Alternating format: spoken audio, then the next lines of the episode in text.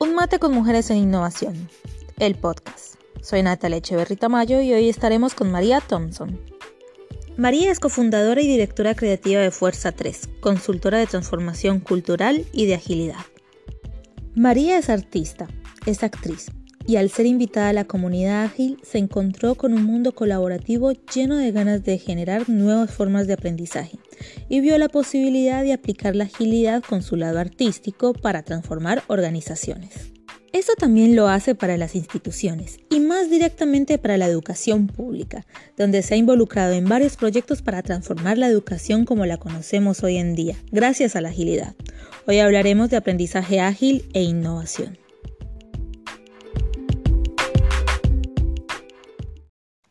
Hola María. Para comenzar me gustaría que me comentaras por qué se cree que la agilidad genera organizaciones más sanas. Hola Nati. Bueno, em, yo creo que la agilidad en sí no genera organizaciones más sanas. Lo que sí genera organizaciones más sanas son las personas. Eh, habría que también pensar qué sería esto de sano y no sano, ¿no?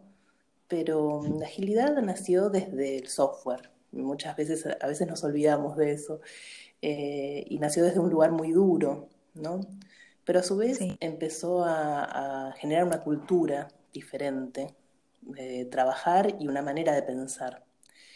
Y esta manera de pensar tiene con transformarnos a nosotros mismos, con empezar a pensar nuestra vida eh, como una posibilidad de equivocarnos y volver a hacer en ciclos cortos, pequeños, en confiar en el otro, en colaborar, en no pensar que el error es algo terrible en la vida, sino es un espacio de aprendizaje, ¿sí?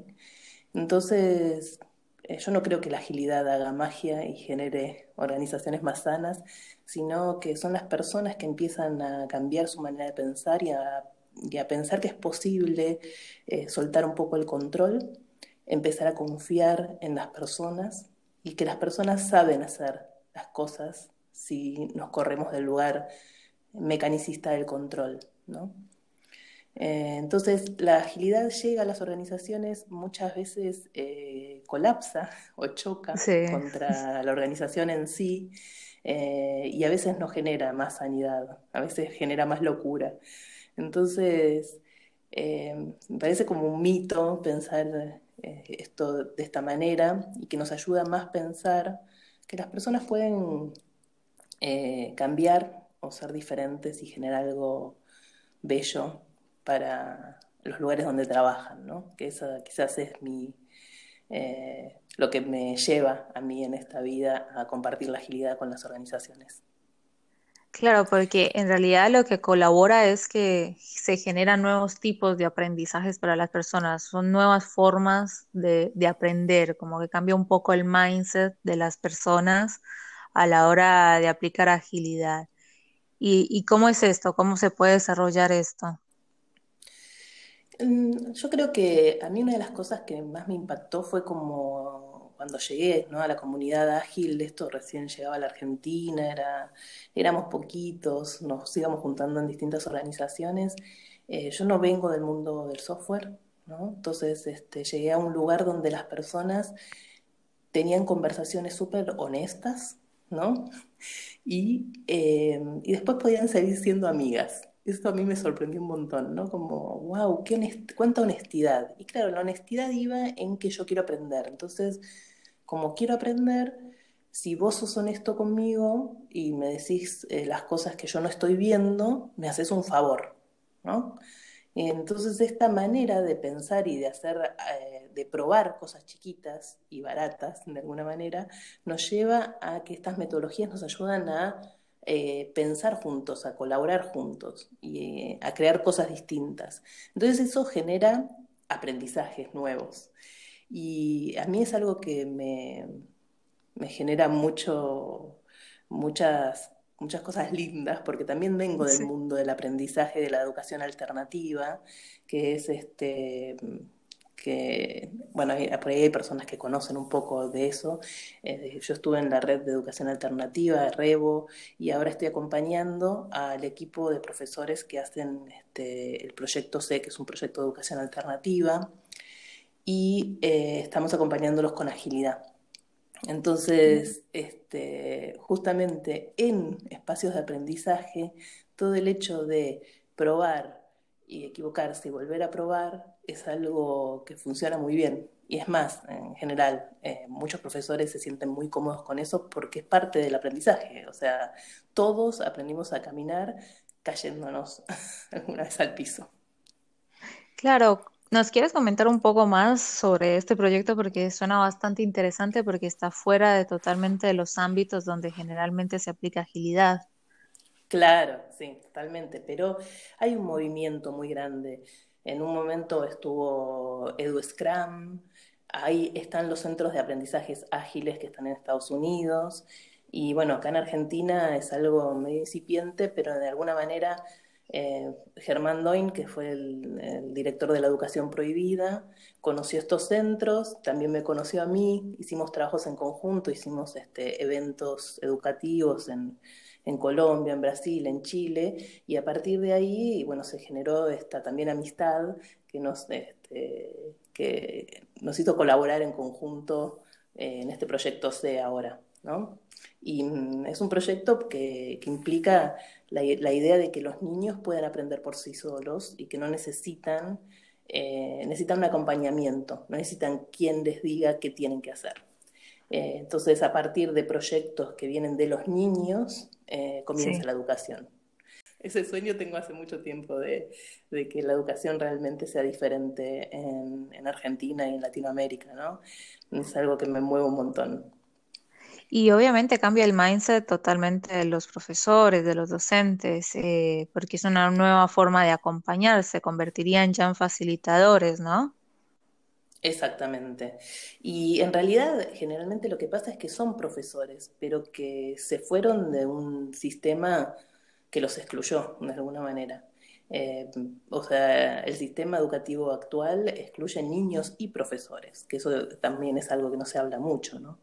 Entonces, eh, esta manera de aprender nueva a través de metodologías ágiles, y obviamente no solamente utilizan metodologías ágiles, ¿no? O sea, hay un, hay un abanico de cantidad de estudios, de maneras de aprender diferentes que están, eh, que hay ejemplos en todo el mundo de escuelas que han funcionado muy bien y que no han tenido como base el control y la represión. ¿no?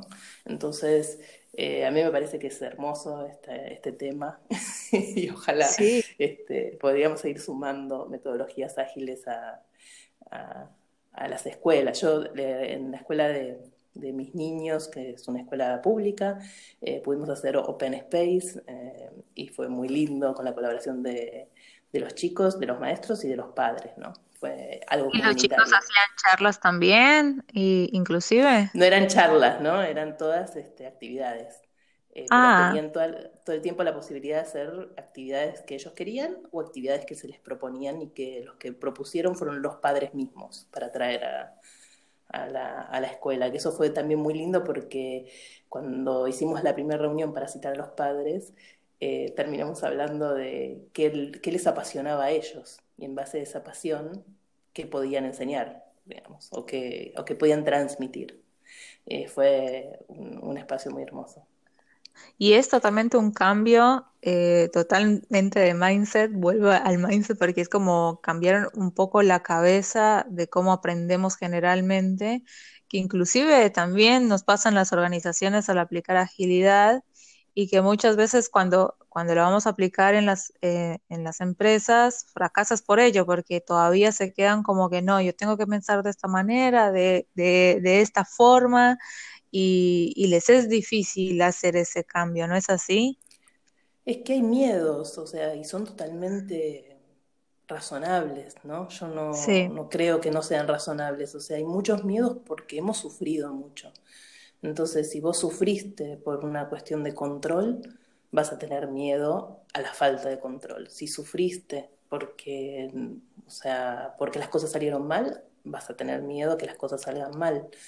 El, miedo es una de las principales barreras que yo encuentro en la organización para traspasar, eh, traspasar eh, lo que se necesita para decir, bueno, quiero esto. Pero por eso a su vez ese, es el trabajo, digamos, para mí El trabajo es correr los miedos, acompañar al otro y tratar de hacer espacios, eh, escuchando a las personas, espacios seguros para poder probar, ¿no? Como esa es la manera que, por lo menos a mí, ¿no? obviamente no es que diga que tenga que ser así, pero a mí me funciona porque no, eh, no, no, alcanza simplemente con copiar la metodología y decir, ah, bueno, yo voy a hacer Scrum, tengo estos roles, tengo, hago estos ciclos, hago la daily, hago la retro y listo. No, eh, implica una decisión personal de cada una de las personas que están en la organización de decir, yo quiero esto. Y eso implica correr miedos. Y para eso necesitamos espacios seguros, como los niños, igual que los niños. y eso, es, eso, es, eso sí que es un reaprendizaje. Eh, porque yo lo hice, además, ¿no? Porque no, yo no estoy hablando desde un lugar de... Eh, yo pasé por ese lugar, tuve todos esos miedos, eh, creo como todos, ¿no? Y, y, entonces uno dice, ah, bueno, me parece que estas, otros me cuidaron a mí, me toca a mí ahora cuidar por los otros, ¿no? ¿Y cómo se crean esos espacios de aprendizaje para, para evitar o, bueno, para contener estos miedos, básicamente? Yo digo siempre que eh, en algún punto yo abro, destapo ollas en las organizaciones, pero después hay que dar el espacio para la seguridad. O sea, no me callo lo que pienso, digo, bueno, esto no está bueno lo que está pasando ahora, pero a su vez eh, crear con el otro un espacio donde decir, ¿te sentís seguro acá? A veces no sucede, ¿no? Y, también está bien, a veces hay momentos en los que las personas no quieren ni siquiera estar en ese lugar seguro y también está bueno aceptarlo, ¿no? Eh, pero generar espacios donde decir, hagamos algo que no sea muy riesgoso, que vos sientas que estás de acuerdo, ¿sí? Eh, y eh, que todos los que estemos alrededor también estemos de acuerdo. Las personas no lo hacen porque están de acuerdo, sino porque tienen miedo. Eh, es verdad que también sucede eso. Es súper interesante, ¿no? Como el miedo a, o a perder el trabajo, a decir, ah, bueno, esto es lo que me dicen que tengo que hacer y lo hago, sigue estando. Entonces, para mí es la generación de confianza la que lleva a que las personas empiecen a, confiar en esta situación. Muchos también vienen a buscar en la agilidad recetas. Sí, es Esta es la incertidumbre total. además de que cada... Sí, además de que cada organización tiene su cultura, sus comportamientos, sus formas de hacer la cosa, no es simplemente como vamos a hacer pancakes y, y queda. No, esperemos que no. Y, de ahí viene eh, todo lo que es la co-creación y la colaboración para generar estos espacios de confianza. Eh, Exacto. va justamente a generar estas nuevas formas de aplicar agilidad. ¿Cómo podemos profundizar en esto? La palabra co-creación y colaboración está muy de moda hoy en día, ¿no? Sí. Pero lo que implica sentarse a co-crear, que, implica a su vez que yo no tengo la razón, que tengo que escuchar a lo que el otro me está diciendo, tengo que ceder en algunas cosas, tengo que tratar de encontrar un espacio donde, donde pensemos y colaboremos juntos. Eh, por eso digo, están muy de modas, pero no son fáciles de practicar, no son fáciles de llevar al día a día. Si nosotros, en la, nosotros vamos por la calle, bueno, y no, pero vamos por la calle y ni siquiera podemos colaborar con, la persona que está al lado nuestro. Eh, es como vemos enemigos en todos lados. Entonces, eh, para mí es un cambio de mentalidad que lleva a decir, ah, bueno, yo podría co-crear con esta persona, podría colaborar, pero lo que implica eso generalmente es muy, eh, lleva mucho tiempo, y lleva mucho esfuerzo co-crear y colaborar. No es algo que lo hacemos porque queremos, digamos. Muchas veces este, se, tensa esa relación. Em, es más, volviendo a la educación, este, muchos proyectos de educación eh, nuevos han sucumbido por esto mismo, porque alguien quiere tener razón o alguien quiere tener la posta, ¿no? Y ahí sí se requiere de un facilitador que pueda justamente conllevar estas discusiones y, fomentar más este tipo de, sí, al principio, Al principio por ahí sí, pero después todos tenemos que desarrollar esas habilidades de hablar. Claro. de, poder hablar con el otro. Y de, así... poder escucharlo. Claro, porque, porque pasa, o sea, muchas de las, de, las cosas, de los pequeños problemas que aparecen son por falta de, que una persona hable con otra. Claro. Sinceramente, ¿no? Es este. Eh, o sea, para mí las metodologías ágiles son una excusa para llegar a la humanidad, ¿no? A, lo humano que tenemos nosotros adentro. Y, humano en el sentido de decir, eh, empatizo, con lo que al otro le pasa en esta situación. Cierto. Y, es muy fácil de decirlo igual, muy difícil de hacerlo, pero es, este, es algo que además no es algo que a mí no me cuestiona, me sigue cuestionando todos los días. Claro. Que, que eso es lo lindo también, digamos. Claro, y que a la gente generalmente no le gusta escuchar mucho que, que yo hice algo mal o, o algo, alguna cuestión. Por eso he escuchado muchas retrospectivas que es una de las ceremonias de Scrum, que se dicen que todo está bien, no, te fue muy bien, pero a la final de cuentas realmente no están yendo a lo profundo de, justamente la actividad, que es a sincerarse y decir, che, nos equivocamos en esto, tenemos que hacer algo al respecto. Es todo un proceso para llegar a eso. Totalmente. Pero es que implica un nivel de intimidad no hablando de la intimidad sexual, ¿no? Un nivel de intimidad con el otro, de mirarlo a los ojos y poder decirle lo que estás pensando, que, al cual no estamos acostumbrados, para el cual no fuimos educados. Claro. Y es algo que, por eso yo siempre creo que la educación es, es un espacio donde, donde generar esto, porque mm, obviamente, bueno, yo tuve unos padres, mis hijos tienen otros padres y, yo creo que en algún punto va cambiando un poco la manera en que estamos educando, pero yo sigo teniendo en mi base como persona cuestiones del control arraigadas, cuestiones del castigo arraigadas. Entonces, estamos reaprendiendo la manera en la cual eh, colaborar y estar juntos en una organización. Y, ahí viene justamente una pregunta que, quería hacer, porque vos estás muy inmersa en la comunidad ágil hace mucho rato, hace mucho tiempo. Sí. Eh, y, yo sé que la comunidad ágil es muy colaborativa e inclusive genera que las organizaciones sean aún más colaborativas. ¿Quieres comentar un poco más al respecto? Bueno, para mí la comunidad ágil es la base, ¿no? Como yo cada vez que alguien me dice quiero hacer agilidad o cómo, cómo hago agilidad, es venía a la comunidad. Estate en alguno de los eventos de la comunidad, venite a un meetup, empezá a conocer a la gente. ¿Por qué? Porque mm, primero ahí es donde yo aprendí todo lo que aprendí, digamos, ¿no? En, en todos los encuentros que yo fui yendo, desde en, las distintas organizaciones. Eh, eh, ahora es como que están los meetups, pero en su momento cuando empezó esto íbamos a, cada, alguna organización ponía el espacio y nos juntábamos ahí para charlar de distintas cosas. Y las personas proponían y ya se proponía lo que se quería trabajar el siguiente mes. Eh, entonces se votaba y, vos, ibas y no había tantas oportunidades como hoy. ¿No? Hoy hay un montón de posibilidades hay un montón de grupos de personas haciendo cosas, hay un montón de grupos de personas eh, brindando información eh, sin ningún, este, por el hecho de colaborar, porque si alimentamos a la comunidad, eh, nos alimentamos todos y aprendemos todos.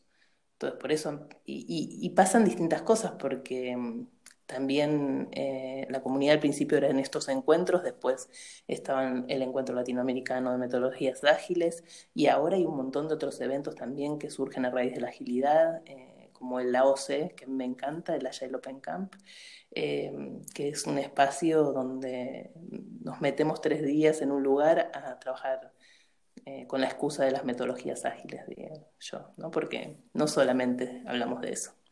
Y, y este, estos espacios son espacios de aprendizaje muy grandes. Sí. Eh, y, son, eh, y son, o sea, tanto el encuentro de metodologías ágiles como la OCE, como otros espacios, son espacios que no, no tienen fines de lucro y que intentan eh, que uno ahí aprenda, digamos, un espacio donde hay gente que, que nos acompaña y, y, yo me siento acompañada por la comunidad todos los días, ¿viste? Esto que hablábamos de Fuerza 3, ¿no? Este, Ingrid se fue a vivir a, a Barcelona. Y, y, si no tuviera la comunidad, eh, yo le dije en un momento, me siento sola, claro, y, y, la comunidad es la que me, la que me respalda. Una vez que ella se fue para allá, fue la comunidad en la cual yo me, Te... me apoyo para las distintas cosas que tengo que hacer. ¿no? Y seguir desarrollando eh, todas estas disrupciones, que a mí me parece que, que disrupte todo lo que haces de llevar esto de la agilidad fuera de ámbitos tradicionales, bueno, tradicionales dentro de la agilidad, eh, y, que sorprende y, y, creo que es justamente con apoyo de toda la comunidad que, que te incentiva a hacer estos cambios. Y sí, es este, a ver, yo soy actriz de profesión. Sí. Por ahí hay muchas personas que no lo saben. Qué interesante. y, y sí, yo me recibí de actriz este, y empecé a, a, trabajar ¿no? en una escuela y después conocí a Ingrid y ella me llevó a, a la comunidad de metodologías ágiles. Y, y, a mí me pareció genial, como yo decía, wow, toda esta información eh, ustedes las tienen guardadas para ustedes solos. En ese momento no era para todo el mundo eh, la agilidad. Entonces eh, empezamos con Ingrid a llevarlos a distintos lados, como al mundo del emprendedurismo. Yo trabajaba también en ese momento en el IRAM, en el Instituto de Normalización eh, y me acuerdo que llevaba la agilidad ahí, que no tuve mucha respuesta, pero bueno, pero seguía llevando, ahora, ahora estamos volviendo a retomar, no cuento, pues estamos volviendo a retomar esta idea de juntar calidad con agilidad que me interesa también mucho y entonces este, eso era, y, y también lo llevé al teatro, obviamente. Eh, y me, hice mi primera obra de teatro con, con Scrum, o sea, iterando todo el tiempo, que es una, es una metodología que también eh, eh, se compara mucho, ¿no? El teatro con, con, el desarrollo de software. Es más, hay un libro que se llama Artful Making que yo leí hace mucho ah, tiempo y me motivó mucho que, que compara eh, la creación de una obra de teatro con la creación de software. Eh, y eso fue, bueno, para mí en ese momento fue buenísimo. Entonces, este, la idea esta de ir llevando la agilidad a otros lados eh, fue, bueno, en el teatro, en la educación. Y mm, esos son los do, dos lugares donde más, este, y con las personas de emprendedores, ¿no? Con los emprendedores también trabajamos un montón. Y en gobierno también claro. hemos trabajado bastante con agilidad. Bueno, María, un placer, realmente sumó, fueron 20 minutos, pero parecieron mucho más porque la cantidad de información fue increíble y además de que te abre muchísimo la cabeza y, y también de que, de que genera de que, de que hay muchas formas nuevas de hacer agilidad y, y que hay que involucrarse eh, bueno, te invito a que, a que comentes un poco más sobre la comunidad para que invites a, a la gente a que sea parte de la comunidad ágil. Lo que más se está haciendo ahora es tener los meetups, que es, la, es una página en la cual se llama Meetups, que dice Ágiles Argentina, y ahí hay un montón de eventos eh, de, de distintas partes de la comunidad que se hacen en distintas partes del mundo y del, y de Argentina y pueden empezar ahí y buscar algo que les interesa e ir, ¿no? Eh, ahora no, no sé si hay muchos eventos en este momento, obviamente por, por el momento que estamos viviendo, sí. que, que, estamos en cuarentena, no sé si decirlo en este podcast porque después va a salir, pero, pero estamos encerrados todos en este momento. Eh, y, y bueno, y para mí es, es, uno de los lugares donde sí hay que ir, ¿no? Como este, empezar por ahí. Todo el mundo que me diga dónde empiezo, para mí es el lugar donde empezar con, con la agilidad, ¿no? Conocer a la comunidad es para mí súper importante. Bueno, muchísimas gracias, María. no, por favor, Nati, me encantó esta idea de tomar un mate juntas. Que más mates con más chicas y con más mujeres innovadoras. Ay, sí, siempre, siempre. Vamos, por eso, a seguir tomando mates. Podríamos, podríamos hacer uno tomando mates varios. Sí, espero que volvamos a hacer ese. Claro. Nos vemos. Bueno, gracias por todo, Nati. Un besito a todos. Chao.